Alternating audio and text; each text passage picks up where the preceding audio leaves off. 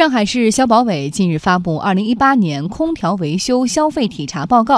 在体查实验中，消保委家电办专家将空调遥控器设置为乱码，明明只需要重置乱码，十一家维修企业当中有九家却虚构了空调电脑板故障、缺少制冷剂等故障进行套路维修。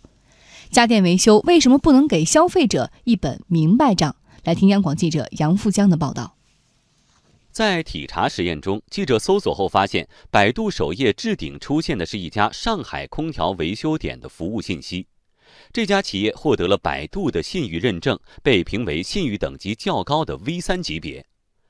本来重置一下遥控器就能解决的小毛病，这家服务商的维修人员来到现场后，只是简单的插拔了一下电源，就直接声称空调的电脑板损坏了，而且需要加氟。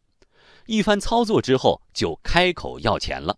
上门费三十，进单费五十。这个老板跟你讲话的是四百块钱嘛，然后加分量加五五个压力，然后五十块钱的压力是这样，两百五。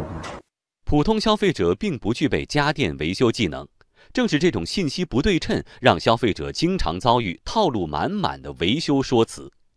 上海市消保委副秘书长唐建胜介绍。空调小病大修的手法各有不同，其其中比较常见的是，跟你说你空调的冷冻液可能没有了，可能需要重新加，哦，或者说是电脑板坏了修或者换电脑板，或者说是这个电容或者电阻坏了，大的借口也就类似于像这么些。上海市消保委家电专家任超英说，正常情况下制冷剂不会发生损耗，加氟多半是忽悠人。这个制冷剂在里面是起什么作用？他认为制冷剂在里面就像汽车烧油一样的消耗掉了。我就举一个例子，我们家的冰箱是不是多少年一定要加个制冷剂？完全是个物理性的变化，没有任何化学变化，所以它是不存在使用当中消耗掉这一说。人民网的一项调查也显示，无病假修、小病大修、零配件以次充好、价格不透明等问题，网上山寨官方售后等乱象依然屡禁不绝。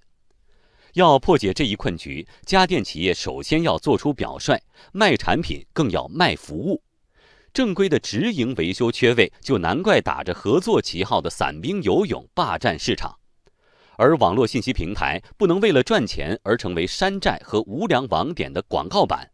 上海市消保委副秘书长唐建胜说：“互联网平台高价卖流量，间接导致了维修商小病大修的结果。从网络上面。”拿到每一单的获客成本，大概也要一两百块钱。我们想一想，空调维修它总共利润才多少钱？如果每一单的获客成本要一两百块钱，靠它正常收费诚信维修，它赚得过来吗？所以，在那边卖流量的平台，你们的那些维修商揽客的程度是最高的，因为它就是一个恶循环。数据显示，目前我国有百分之三十的家电处于维修高频期，预计到二零二零年，整个家电售后服务规模将达到万亿元。家电行业应该从目前的售后维修乱象中抓住机遇，正本清源，实现行业的可持续发展。